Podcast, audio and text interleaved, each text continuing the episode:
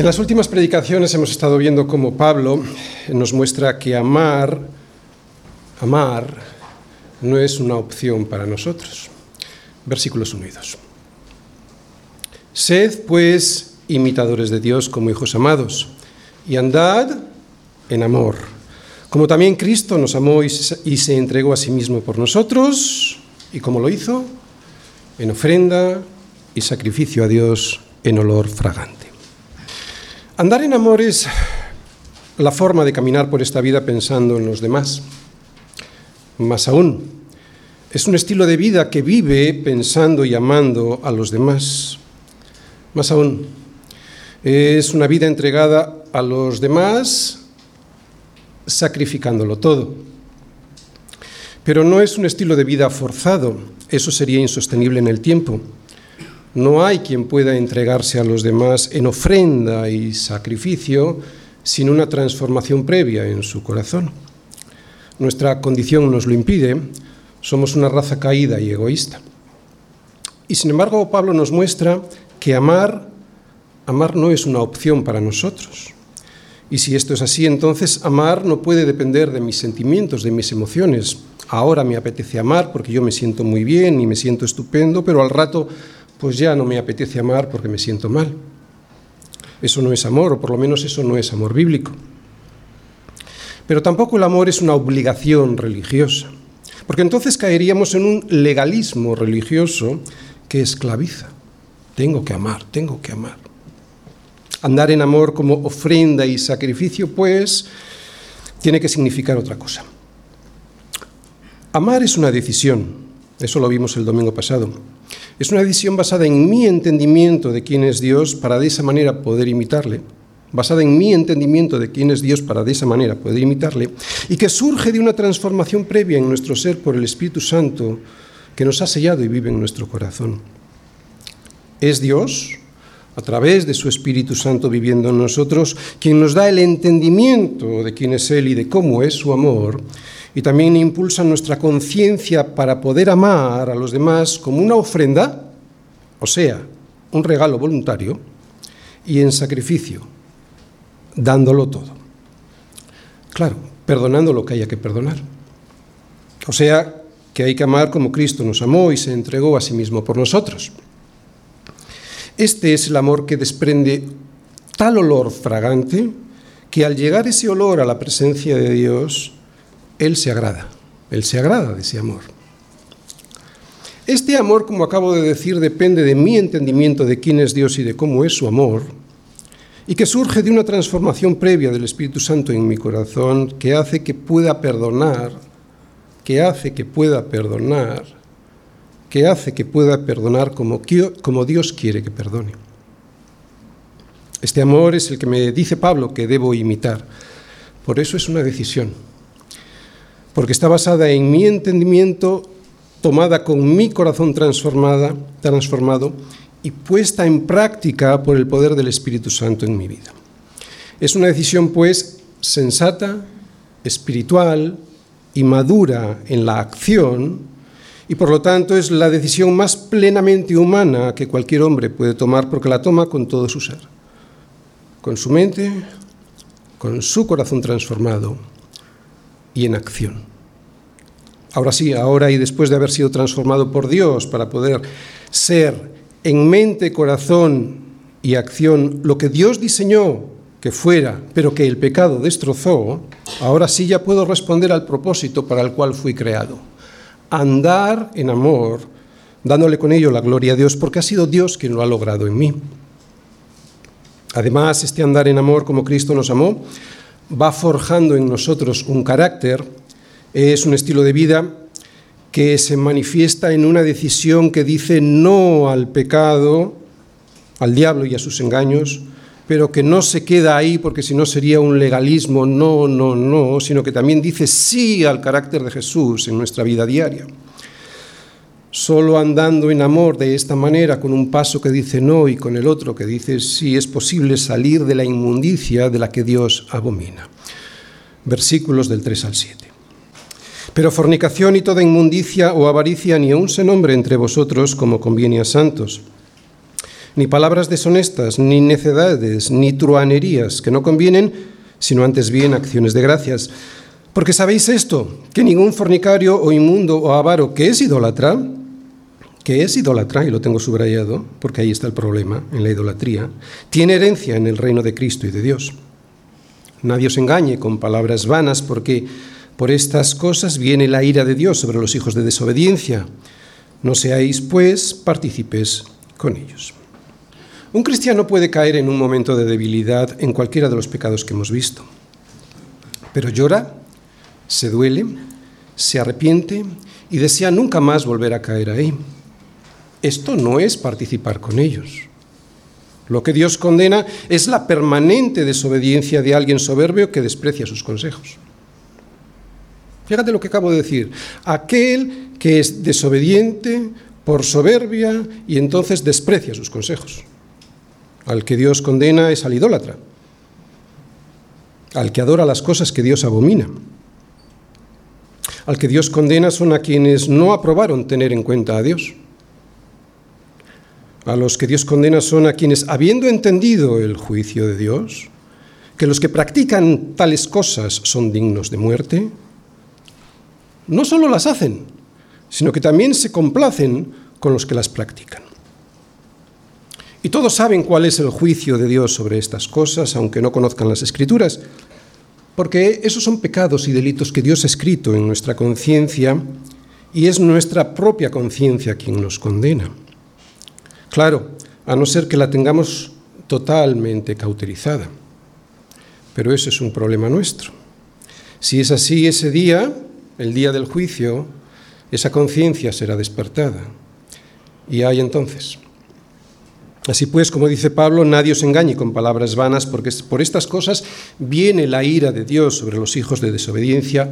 No seáis, pues, partícipes con ellos.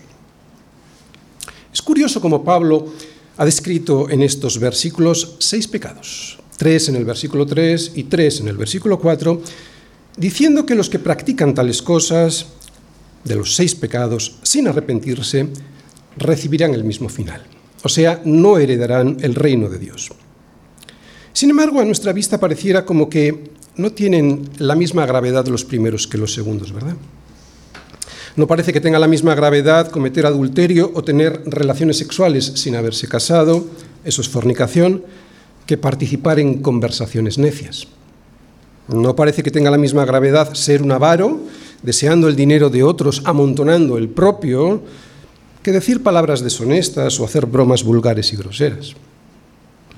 Pero Dios no distingue. Por eso a todos los que hacen estas cosas, a los que practican estas cosas como un estilo de vida, a estos Dios los llama idólatras. Y esta es la clave, la idolatría. Idolatría es confiar en todos estos dioses para conseguir seguridad, prestigio, poder, placer, frente a la confianza en Dios y sus promesas, en que será Él quien nos sostenga, a pesar de que a veces lo que nos rodea, pues parece que no ayude mucho a confiar. Aún así, el creyente confía en Dios sin dejarse arrastrar por el sistema de valores de un mundo que se opone a Dios en todo, hasta en las conversaciones necias y en las palabras deshonestas. Y sin embargo, a veces vemos a personas que no creen en Dios, pero que hacen algunas de las cosas que Dios dice que hay que hacer. ¿A que sí? Son personas que no creen en Dios ni en su Hijo Jesucristo y sin embargo en muchos de sus comportamientos obedecen a lo que Dios nos dice en su palabra y a veces incluso lo hacen mejor que nosotros mismos. ¿A que sí? ¿Cómo puede ser? ¿Hay para ellos el castigo que Pablo menciona en esta carta? ¿Tienen estas personas la ira de Dios sobre ellos?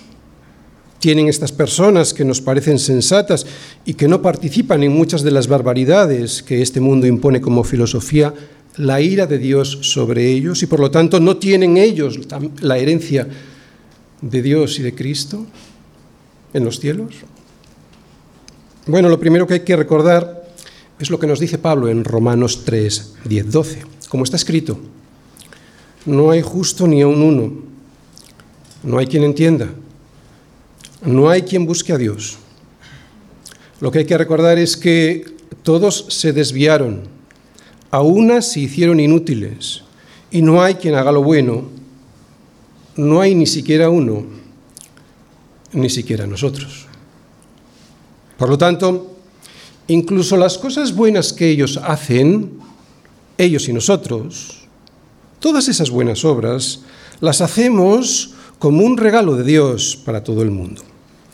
Esta es la gracia que Dios derrama sobre un mundo que si no existieran estas buenas acciones, se destruiría en tan solo unos segundos.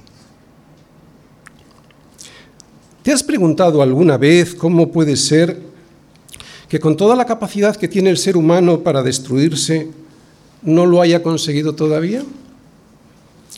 ¿No te has preguntado cómo puede ser que con todo el mal acumulado que tenemos en nuestro corazón y la enorme cantidad de armas que tenemos para destruirnos varios cientos de veces, todavía no haya ocurrido?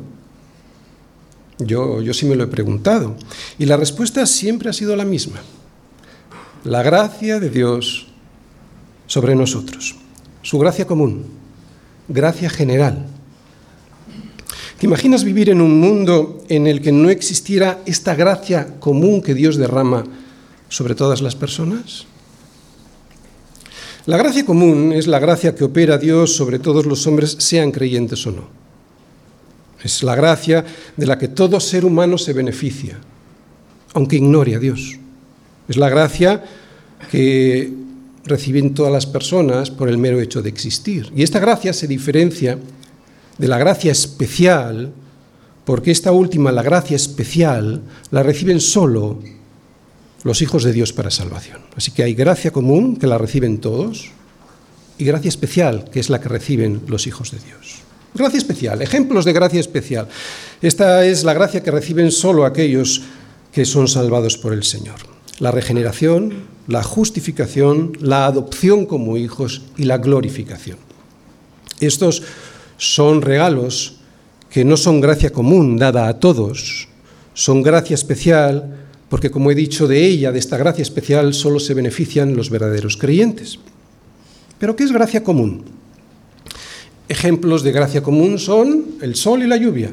¿no? Como dijo Jesús, hace, Dios hace salir su sol sobre buenos y malos y hace llover sobre justos e injustos. ¿Veis la gracia común? Pero hay muchísimos más ejemplos de gracia común. Pero volvamos al punto que yo quiero tratar hoy. Si Pablo dice que no hay quien haga lo bueno, que no hay ni siquiera uno, entonces, ¿cómo puede ser que haya personas que practiquen la justicia, la bondad, el amor, el perdón, incluso la misericordia y no son creyentes? ¿Sabes por qué? Lo he dicho antes, por la gracia general por la gracia común de Dios sobre, sobre la humanidad. Porque si esto no fuese así, viviríamos en un mundo realmente insufrible, un mundo que se parecería bastante a lo que probablemente será el infierno. Nosotros somos muy pocos, muy pocos. Y si ni siquiera nosotros somos capaces de actuar como Dios quiere que lo hagamos, ¿Qué sería este mundo sin la gracia general, gracia común de Dios sobre todos nosotros? Hay que recordar que esta gracia general, la gracia común, la gracia que Dios derrama sobre todos los hombres, sean creyentes o no, la gracia de, la cual todo ser humano se beneficia, esa gracia también nos protege a nosotros. Nos protege a nosotros para que el plan de Dios pueda cumplirse y así Él poder salvar a los creyentes sobre los que sí derrama ya su gracia especial. Pero de lo que ahora estamos tratando es de la gracia común, ¿verdad? De la gracia general. De esa gracia que, por ejemplo, hace que ante un juicio un juez aplique la justicia y no la injusticia. O que una persona diga la verdad pudiendo mentir. O que alguien no robe pudiendo hacerlo.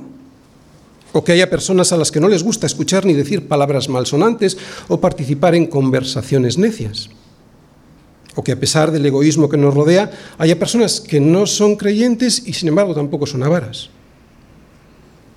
O que haya alguien que se entregue en amor por otra persona. Yo conozco muchas personas así. Hemos de saber, lo he dicho antes y lo vuelvo a repetir, que todo este comportamiento en las personas no creyentes, así como en las que creen, también en nosotros, este comportamiento surge a pesar de nosotros y de nuestra naturaleza caída. No es por causa nuestra que podemos hacer el bien, sino que la causa viene de Dios. El amor de Dios por nosotros, el amor de Dios por toda su creación es tan grande que para que no nos destruyamos nosotros a nosotros mismos, Él derrama de esta gracia general sobre nosotros, sobre todos nosotros, sobre todo el mundo. Así todos, aunque no crean en Él, pueden tener sol y lluvia, y más aún, amor, salud, paz, bienestar económico, sentido de la justicia, una familia, unos hijos, la felicidad de la sonrisa de un niño, el sabor rico de las comidas y tantas cosas, ¿verdad? No hay nada de toda, de toda esa gracia que nos la merezcamos. En ningún sitio viene escrito que nosotros nos merecemos esa gracia, en ningún sitio viene escrito que la podamos reclamar. Nosotros los creyentes lo sabemos, o lo debiéramos saber, y al saberlo somos agradecidos. Los incrédulos no lo saben porque no lo quieren saber. Por eso se quejan. Así que no te quejes como los incrédulos, porque esa es una de las características, ¿vale? El agradecimiento. Digo que ellos se quejan cuando dicen que Dios no les ha dado esto o lo de más allá. Pero la Biblia dice que el origen de todo lo bueno viene de Dios y no de nosotros. Recuérdalo. El origen de todo lo bueno viene de Dios y no de nosotros. Que nos quede claro a nosotros también. Ya en Génesis Dios nos dice que la maldad de los hombres era mucha en la tierra y que todo designio de los pensamientos del corazón de ellos era de continuo solamente el mal. Y hoy sigue igual, ¿eh? Si no fuera por la gracia de Dios, la gracia general que Dios derrama sobre todos, sean creyentes o no, nadie haría lo bueno. Estamos tan corrompidos que nadie haría lo bueno. Y si alguien piensa que un incrédulo cuando hace algo bueno Dios se agrada de él, a pesar de que esa persona, incluso cuando hace algo bueno, cree que Dios se agrada de eso, no. Porque incluso cuando un incrédulo hace algo bueno está pecando. ¿Sabes por qué? Peca porque un incrédulo cuando hace algo bueno se jacta de su propia bondad. Y eso, solo con eso, ya le está robando la gloria a Dios y eso es un pecado. Y por cuanto todos pecaron, todos están destituidos de la gloria de Dios. Y los creyentes, aunque hemos sido tocados por la gracia especial de Dios para salvación, aquí todavía a veces nos cuesta y sufrimos las consecuencias de la caída. Por eso en ocasiones hacemos las cosas mal, en ocasiones las cosas las hacemos muy mal. Y a veces nos comportamos peor que los no creyentes. Que si me dijo esto, que si me dijo lo otro. Qué vergüenza. Eso duele, o debiera doler. Te debiera doler, porque si te duele es por lo que sabes que has sido sellado por el Espíritu Santo, y entonces es cuando deseas cambiar e imitar el carácter de Cristo al andar. Si no duele, si nos diera igual, entonces viviríamos como los que andan en las tinieblas, como los hijos de desobediencia. Por eso Pablo nos avisa, cuidado versículos del 7 al 14. No seáis, pues, partícipes con ellos.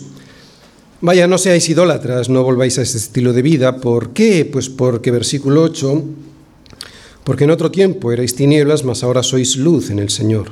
Andad como hijos de luz, porque el fruto del Espíritu es en toda bondad, justicia y verdad, comprobando lo que es agradable al Señor. Y no participéis en las obras infructuosas de las tinieblas, sino más bien reprendedlas. Porque vergonzoso es aún hablar de lo que ellos hacen en secreto, mas todas las cosas cuando son puestas en evidencia por la luz, son hechas manifiestas, porque la luz es lo que manifiesta todo. Por lo cual dice, despiértate tú que duermes y levántate de los muertos y te alumbrará Cristo. Vivimos rodeados de personas, incluso a veces conocidos vecinos y familiares, que piensan, dicen y hacen cosas que a nosotros nos repugnan. ¿A que sí? Los jóvenes también. Nuestros jóvenes también están rodeados de compañeros en el colegio y en la universidad que les dicen y les enseñan cosas que no convienen a los santos. Y en el trabajo, ya no te quiero ni contar, nos tenemos que relacionar con compañeros de trabajo o con clientes a los que hay que tratar, pero a los que a veces nos resulta muy difícil soportar porque su sistema de valores está trastocado, está alterado, está completamente invertido y no tiene nada que ver con el modelo del orden que Dios nos manda guardar y que sabemos que es el correcto. Y si vas al cine o enciendes un televisor o abres una revista o un periódico, te encuentras con reportajes, con escenas, con actores o con periodistas que muestran, y sin ningún pudor, un estilo de vida muy alejado al que Dios nos recomienda a todos en su palabra. Entonces, ¿qué hacer ante este bombardeo? ¿Cómo podemos vivir entre ellos sin que nos afecte a nuestra forma de vida? ¿Cómo vivir en este mundo sin que nos arrastre la corriente de este mundo? No podemos salir del mundo, como hacen los monjes y las monjas. Eso no es posible ni es bíblico, porque Jesús, orando al Padre por ti y por mí, dijo, no son del mundo, como tampoco yo soy del mundo. Pero inmediatamente después le dijo al Padre, como tú me enviaste al mundo, así yo le he enviado al mundo. Yo les he enviado al mundo. Por lo tanto, si no somos de este mundo, pero Cristo mismo nos ha enviado a Él, ¿Cómo se puede convivir entre ellos sin llegar a ser de ellos? No parece fácil. No parece fácil porque vivimos en un mundo que está en guerra. Como dijimos el domingo pasado, es una guerra espiritual, eso nos lo explicará Pablo en el capítulo 6, versículos del 10 al 20. Por lo tanto, ¿cómo me debo pues relacionar con ellos? ¿Cuál ha de ser mi actitud ante sus ataques? Y aquí hay que recordar que aunque estamos en una guerra, ellos no son nuestro enemigo, el enemigo es el diablo. A ver, ¿por dónde se empieza a ganar una guerra? Pues invadiendo el territorio enemigo, invadiendo las tinieblas. Llénales con tu luz, Efesios 5, versículos del 7 al 14. En los versículos que predicamos el domingo pasado el esquema que vimos, Pablo nos mostró tres puntos, el pecado que hay que evitar, el carácter de Dios que hay que imitar y las razones que nos daba Pablo para hacerlo. Hoy el esquema será muy parecido, enseguida lo vamos a ver. Pablo allí nos advertía que no debemos caer en fornicación, ya lo hemos leído, ni tampoco en la inmundicia, ni en la avaricia, pero que tampoco debemos decir o escuchar palabras deshonestas, ni practicar eh, conversaciones necias o ser un truán, un truán, recordáis, era de esos que entran en las conversaciones haciéndose los graciosos, cambiando el sentido de las palabras con groserías. Este es el pecado que hay que evitar. Pero vimos el domingo pasado que con eso solo no es suficiente. Vimos que para poder andar en el reino de Dios hay que dar otro paso más. Además de dar el paso con un pie de decir no al pecado, hay que dar otro paso con el pie, el otro pie, que es decir sí al carácter de Cristo en nuestra vida. Y Pablo nos mostraba que este otro paso, este paso de decir sí, de imitar el carácter de Dios, era siendo agradecidos. Bueno, hoy Pablo nos va a plantear un esquema similar. Vamos a ver un contraste. ¿eh? Vamos a ver entre lo que no hay que hacer y lo que sí hay que hacer para conseguir un propósito. Y el propósito en los versículos anteriores era saber si habíamos llegado, si estamos llamados al reino de los cielos. Si el propósito en los versículos anteriores era saber si habíamos sido llamados al reino de Dios, o sea, estas personas que no practican eso como un estilo de vida, el de hoy será saber cómo podemos conciliar nuestra vida cristiana con las relaciones que tenemos que tener con personas que no lo son, que no son creyentes. ¿Cómo vivir pues una vida cristiana entre ellos sin fracasar? ¿Cuál ha de ser nuestra misión? Y este contraste entre lo que hay que hacer y lo que no, Pablo nos lo va a mostrar con la imagen de la luz y las tinieblas, entre lo que es y lo que hace la luz y lo que son y lo que hacen las tinieblas, y cómo vencer en esa batalla entre la luz y las tinieblas. Por eso el esquema de la predicación de hoy será el siguiente. Primera parte, el pecado que hay que evitar y por qué, versículos del 7 al 8, primera parte la segunda parte de la predicación, el carácter que hay que imitar y cómo, versículo 8, segunda parte hasta el 10, y tercera parte, vamos a ver la misión. ¿Cuál es nuestra misión? Invadir con la luz las tinieblas. Versículos del 11 al 14. Cuando echamos en una botella agua y aceite, lo primero que vemos es que se mantienen separados, ¿verdad? ¿Lo habéis visto? El que desconoce la naturaleza del agua y del aceite podría pensar que si agitamos la botella, el agua y el aceite podrían llegarse a juntar y ser una sola cosa. Incluso cuando lo hacemos nosotros parece que el agua y el aceite se unen en un solo elemento. Pero en cuanto dejamos reposar la botella nos damos cuenta que solo era una ilusión óptica, porque al cabo de unos pocos segundos el agua y el aceite se vuelven a separar. Lo que esto nos muestra es que aunque mientras agitábamos la botella nos parecían una misma cosa, pero en realidad el agua y el aceite siempre, siempre estuvieron separados entre sí. Estamos en el mundo, pero no somos del mundo. Nosotros vemos porque somos luz, pero vivimos en un mundo que está inmerso en las tinieblas y que no ve. Y es aquí donde salta la chispa. ¿Cómo puedo relacionarme con las personas que están en tinieblas?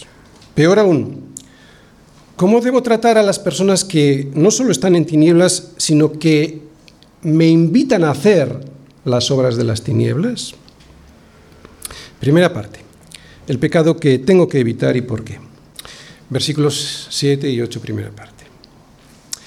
No seáis pues partícipes con ellos, porque en otro tiempo erais tinieblas a lo que debemos decir no. El pecado que hay que evitar. El problema al que tenemos que enfrentarnos. El primer paso que significa decir no es el versículo 7. No seáis pues partícipes con ellos. ¿En qué no debo participar? Bueno, Pablo nos lo dijo el domingo pasado en los versículos 3 y 4. Vamos a volverlos a ver. Dice así. Pero fornicación, y toda inmundicia o avaricia ni aun se nombre entre vosotros. Versículo 5, primera parte, ni palabras deshonestas, ni necedades, ni truanerías que no convienen. ¿Y por qué? Versículo 6. Porque por estas cosas viene la ira de Dios sobre los hijos de desobediencia. Por tanto, versículo 7, que es el que estamos viendo, no seáis pues partícipes con ellos.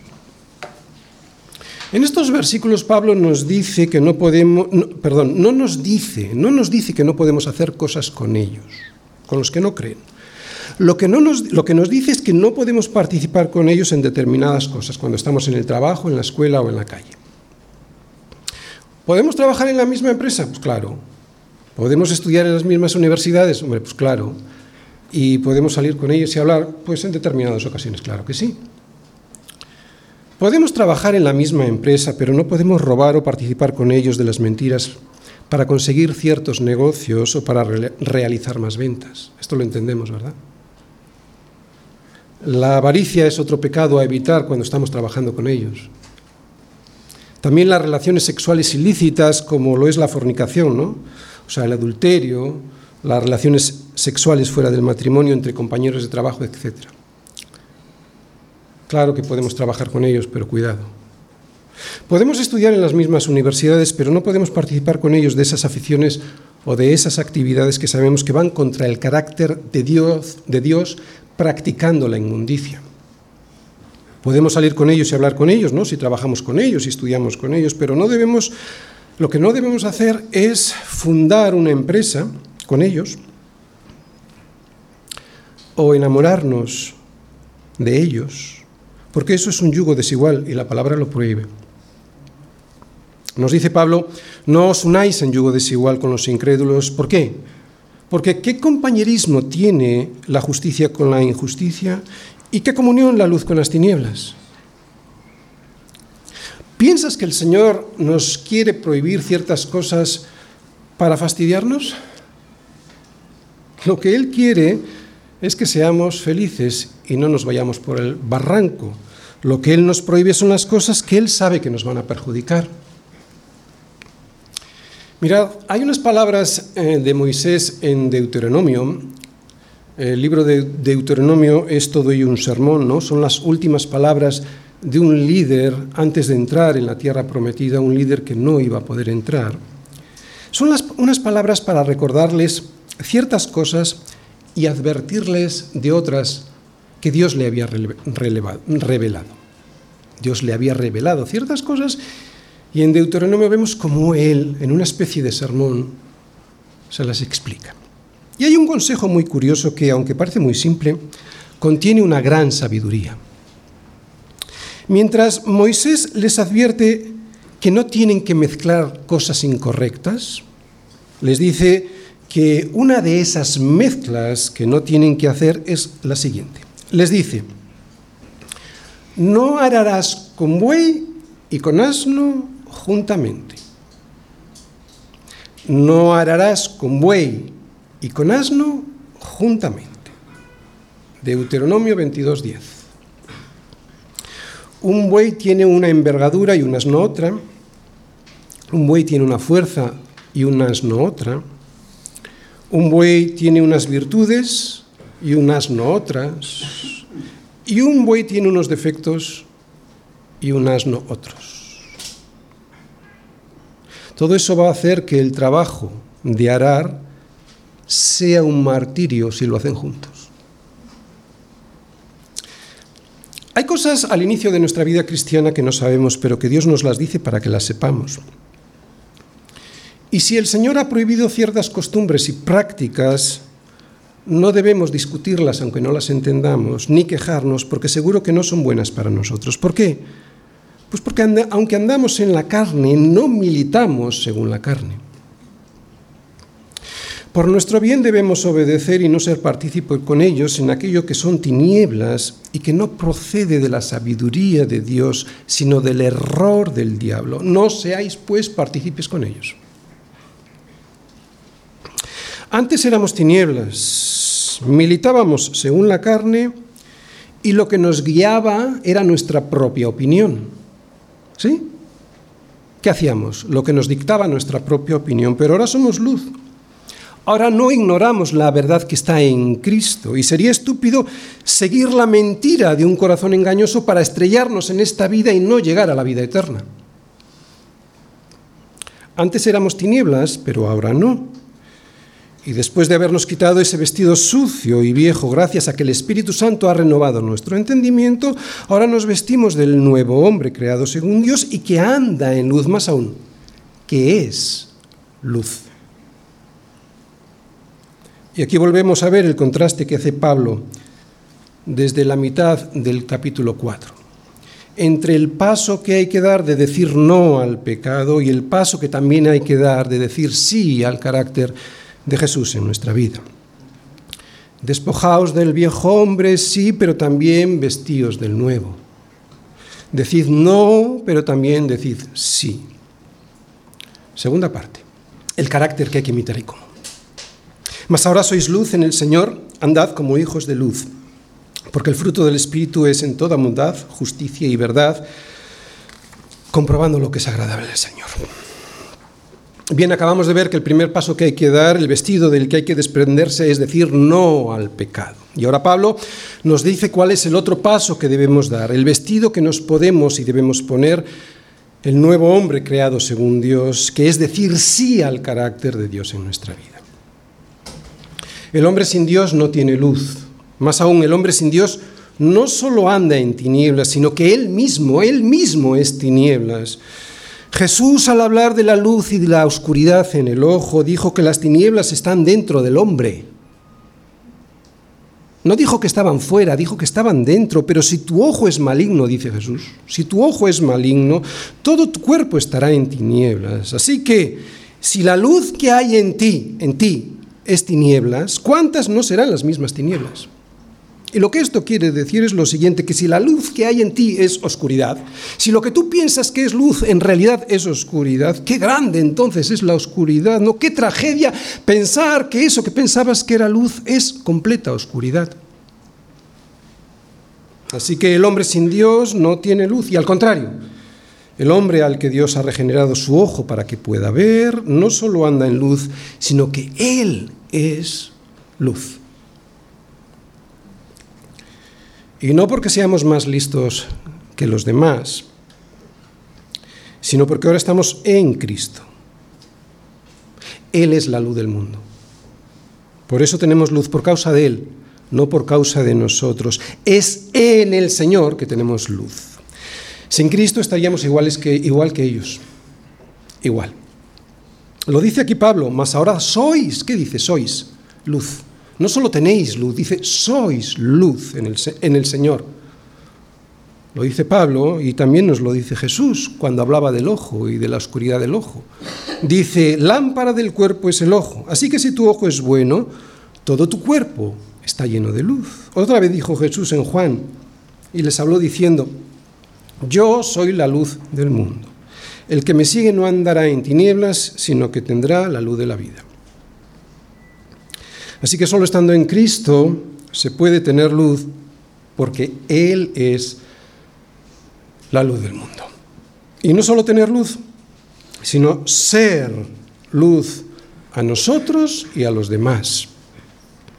Antes éramos tinieblas, ahora somos luz. Antes éramos tinieblas y teníamos todo en comunión con los que vivían en ellas, pero ahora somos luz y no tenemos nada en comunión con ellos, aunque estemos en el mismo trabajo, en el mismo colegio o en la misma universidad. Antes participábamos de todo con ellos y hasta sus conversaciones nos gustaban. Ahora no es que las tengamos prohibidas, es que las aborrecemos. Esa es la transformación, ¿no? Por eso no es una cuestión de legalismo, tienes que hacer, tienes que hacer. Es algo que surge de un corazón ya transformado. Este es el primer paso, decir no al pecado. Pero para ganar la guerra no solo te tienes que defender, tienes que atacar. Por lo tanto, si ya no somos tinieblas diciendo no al pecado y ahora lo que hacemos es andar en luz como los hijos de luz, y los frutos que da la luz son la bondad, la justicia y la verdad. Andar como hijos de luz es decir no al pecado, pero también es decir sí al fruto del Espíritu que es bondad, justicia y verdad. A medida que la luz brilla en nosotros, vamos siendo transformados. Y esto, como os podéis imaginar, es un proceso. Es un proceso que dura toda la vida mientras estamos conectados, mientras estamos unidos a la luz. Si no, no. Yo soy la vid, dice Jesús, vosotros los pámpanos, el que permanece en mí y yo en él, este. Este lleva mucho fruto, porque separados de mí nada podéis hacer, dice Jesús. Bondad, justicia, verdad. ¿Qué es la bondad? Muy resumido Bondad es lo que nos mueve a buscar el bien del otro por encima del nuestro. Otra vez, bondad es lo que nos mueve a buscar el bien del otro por encima del nuestro. La bondad es uno de los frutos que produce el Espíritu cuando andamos en luz. Justicia. Justicia es vivir justamente, o sea, vivir agradando a Dios. Un justo que previamente ha sido justificado, un justo es aquel que sigue rectamente los pasos que Dios le dicta en su palabra sin desviarse de ella. Ese es un justo. Verdad. Verdad es todo lo contrario al error. Un cristiano, pues, ha de ser veraz, lo que significa que ha de decir la verdad que sabe de Dios y además aplicarla a su vida. Un cristiano ha de huir de la mentira y de la hipocresía. O sea, tampoco, no solo tiene que decir la verdad, es que no puede disimular. Ha de ser honesto con lo que sabe, no solo ante sí mismo, sino ante los demás. si reflexionáis, tanto bondad, justicia como verdad son parte de la misma virtud, andar como hijos de luz, esa luz que es Cristo. ¿Por qué? Porque no se puede ser bueno sin ser justo y no se puede ser justo sin buscar la verdad. Pero pastor, ¿cómo puedo buscar, cómo puedo ser bueno, justo y veraz? Pues versículo 10, lo vemos ahí, comprobando lo que es agradable al Señor.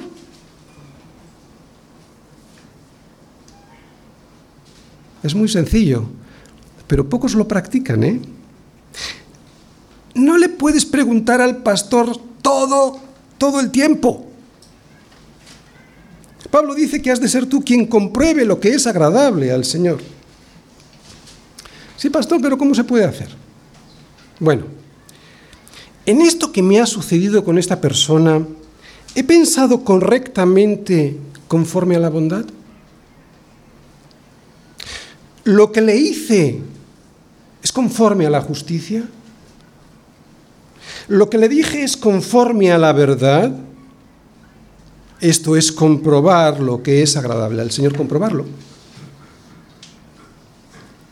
Por eso Pablo dice que el fruto del Espíritu es en toda bondad, en toda justicia y en toda verdad. O sea, en toda tu vida, todo el tiempo. En toda tu vida, todo el tiempo, otra vez, en toda tu vida, todo el tiempo has de comprobar si lo que has pensado, dicho y hecho, ha sido pensado, dicho y hecho bajo la luz de Cristo y no según tu propia opinión que es terriblemente engañosa. Otra vez, todo el tiempo. Todo el tiempo has de comprobar esto. Has de descubrir lo que le agrada a Dios para hacer lo que le agrada contigo y a los demás. Eso es sabiduría. Y para ser sabio hay que probar prudentemente. Hay que comprobar lo que al Señor le agrada.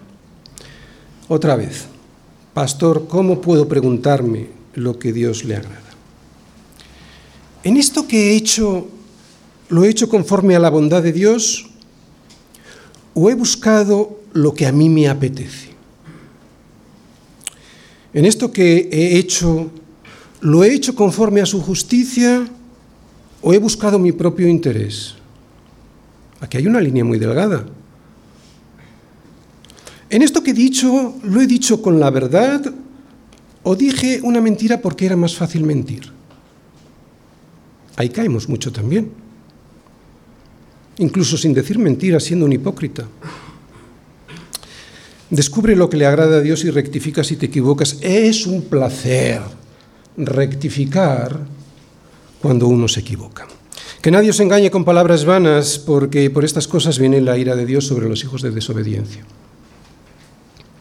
Andad como hijos de luz, comprobando día a día lo que es agradable al Señor.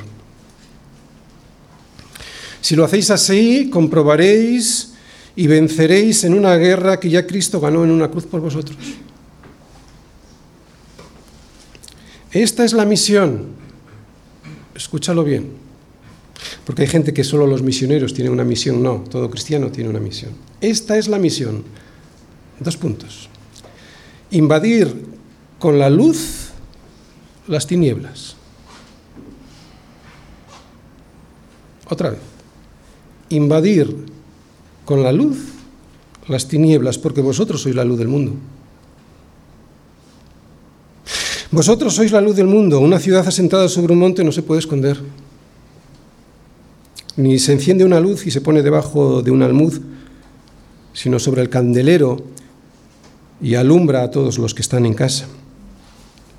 Así alumbre vuestra luz delante de los hombres, para que vean vuestras buenas obras y glorifiquen a vuestro Padre que está en los cielos. La misión, invadir con la luz las tinieblas. El propósito, darle la gloria a Dios. Tercera parte, versículos del 11 al 14. La misión, invadir con la luz las tinieblas. Y no participéis en las obras infructuosas de las tinieblas, sino más bien reprendedlas. Esta es una de las actitudes que he subrayado, ¿de acuerdo? Luego vamos a mirarlo. Porque vergonzoso es aún hablar otra actitud que hay que hacer, hablar de lo que ellos hacen en secreto. Mas todas las cosas, cuando son puestas en evidencia por la luz, otra cosa que habrá que hacer, poner en evidencia las obras malas, son hechas manifiestas porque la luz es lo que manifiesta todo. Por lo cual dice, despiértate. Esta es otra actitud. Despiértate, tú que duermes, y levántate de los muertos y te alumbrará Cristo.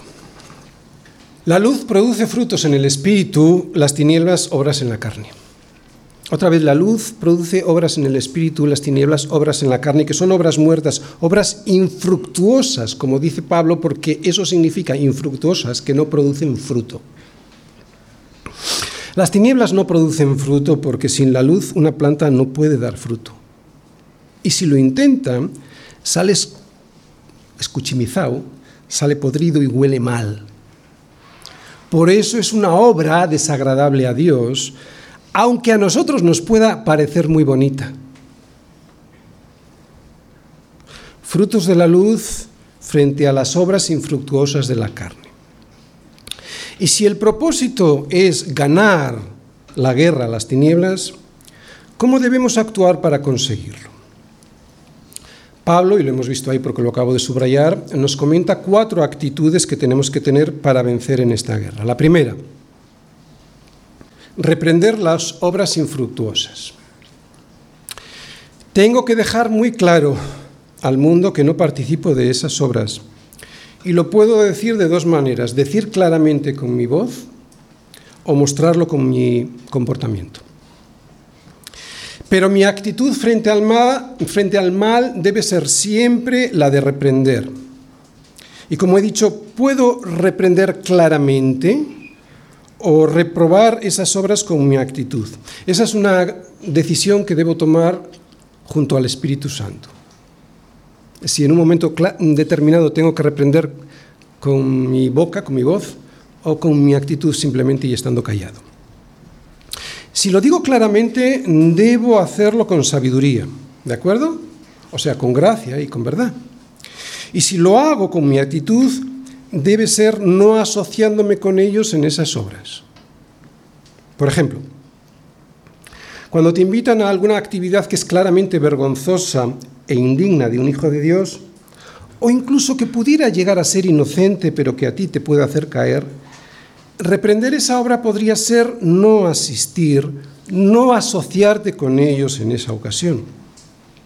Esta es una buena forma de reprender y a veces hay que ser muy valiente para hacerlo.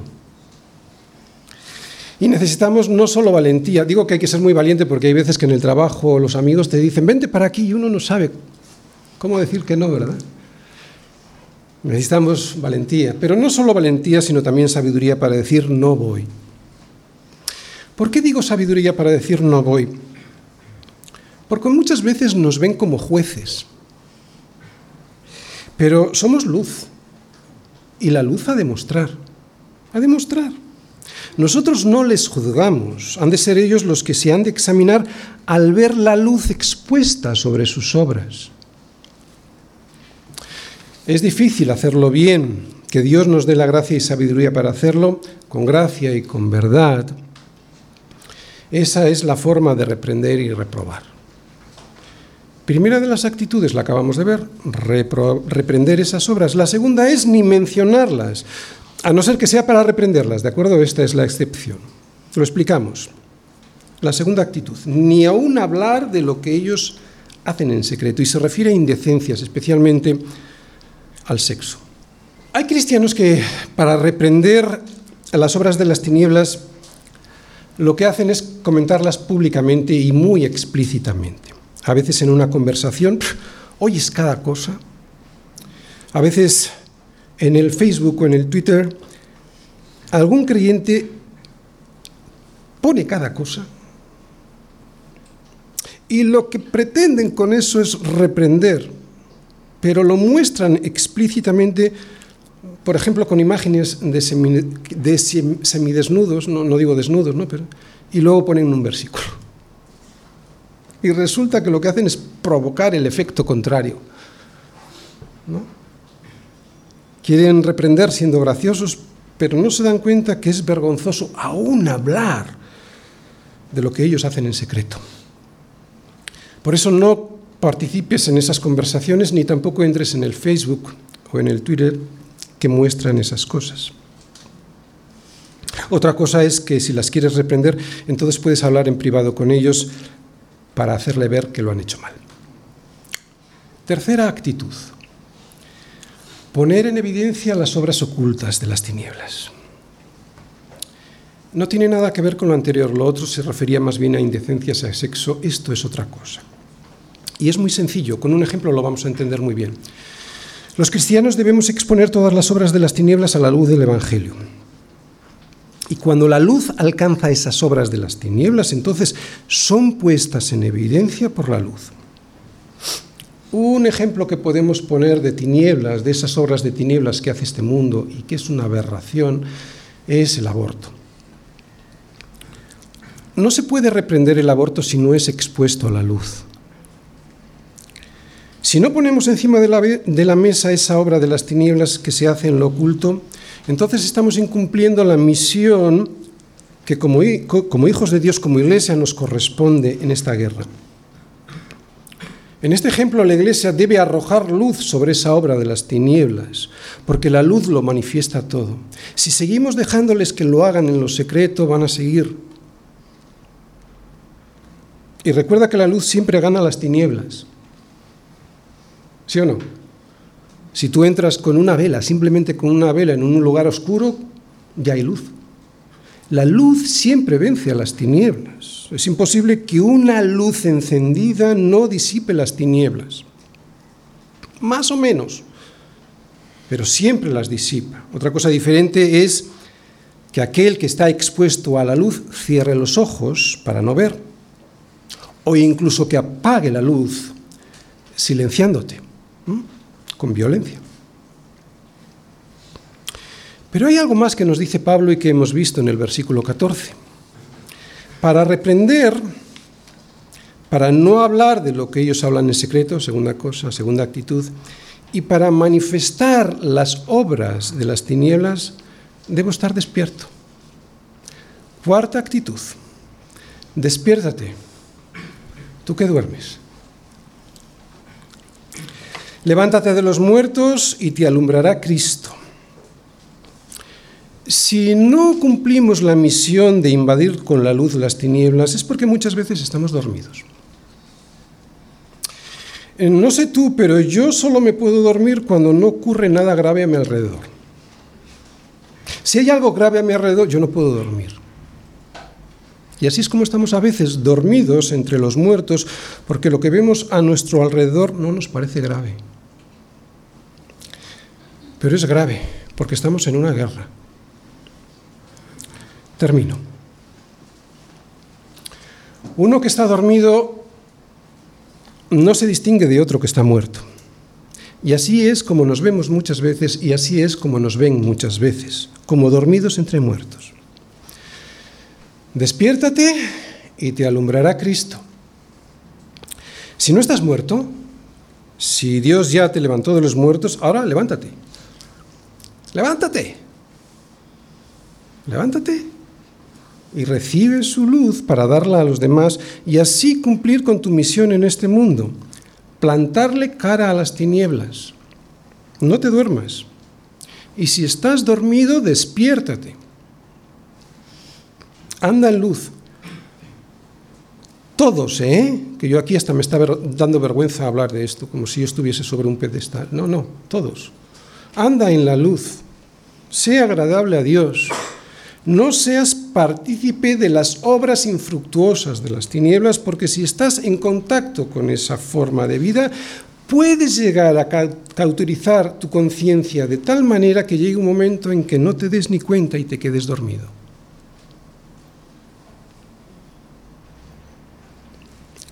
Despiértate y anda en luz, y de la misma manera que cuando hay un corte de luz, luego cuando viene la luz, todo el mundo se da cuenta sin que nadie le avise, de la misma manera los, demás verán tu luz cuando te despiertes. Una luz que tendrán que aceptar o rechazar, sí, pero ese no será tu problema. Anda como un hijo de luz y aunque a los demás les parezca una exageración, a ti no te ha de importar.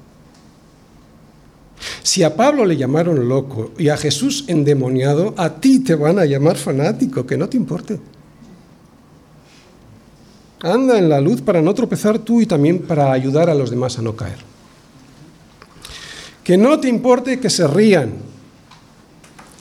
La presencia del Espíritu Santo en tu, corazón, en tu corazón te avisa y también te da las fuerzas porque te está llevando paso a paso a la presencia de Dios y a la vida eterna. Que no te importe que se rían